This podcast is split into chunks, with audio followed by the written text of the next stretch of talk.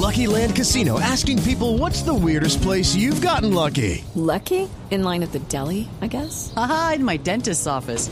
More than once, actually. Do I have to say? Yes, you do. In the car before my kids' PTA meeting. Really? Yes. Excuse me, what's the weirdest place you've gotten lucky? I never win and tell. Well, there you have it. You can get lucky anywhere playing at LuckyLandSlots.com. Play for free right now. Are you feeling lucky? No purchase necessary. Void where prohibited by law. 18 plus. Terms and conditions apply. See website for details. Las noticias en Blue Radio no se detienen. El ojo de la noche nos cuenta lo que sucedió entre la noche y el amanecer. Ahora 5 de la mañana, 5 minutos, esta madrugada, desde la autopista norte. En Bogotá, el ojo de la noche, Eduard Porras.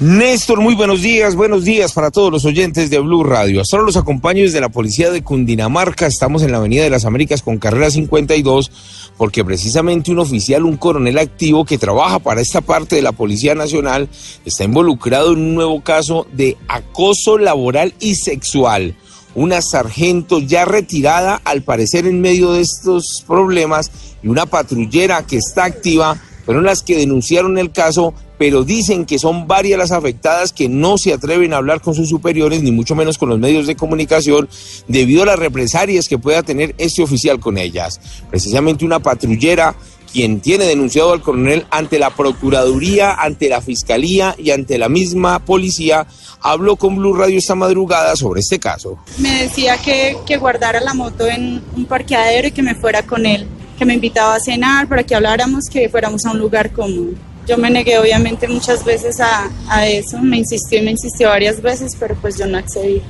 Finalmente me dijo que si no era bajo sus condiciones, que no podía hablar con él. Como última opción, pues decidí hablar con él, me obligó a subir al carro donde me acosó sexualmente. ¿Qué le hizo en el carro? ¿Alcanzó a tocarla a usted? ¿Qué palabras le dijo en el coronel?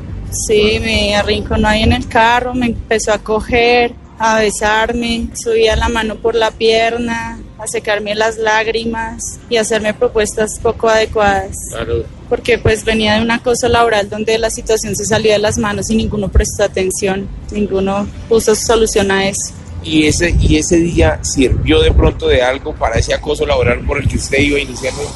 No, para nada. Ya días posteriores él empezó a escribirme, a llamarme al teléfono, a decirme que necesitaba hablar conmigo, que llegara a la oficina, que me invitaba a cenar, que me invitaba a almorzar, que fuera, que necesitaba que nos viéramos. Dicen las denunciantes que en reiteradas oportunidades esta situación comienza por lo laboral, termina en lo sexual y al final termina en un problema psicológico determinado por el mismo coronel. Nosotros tratamos de hablar con el coronel Edwin Mauricio Santamaría Santamaría, quien a esta hora está trabajando como jefe de uno de los grupos especiales de la Dijín, pero dice que no se va a referir ante los medios de comunicación, que tiene denunciadas a estas dos personas y que solo espera que la justicia hable y se pronuncie sobre este hecho. Edward Porras, Blue Radio.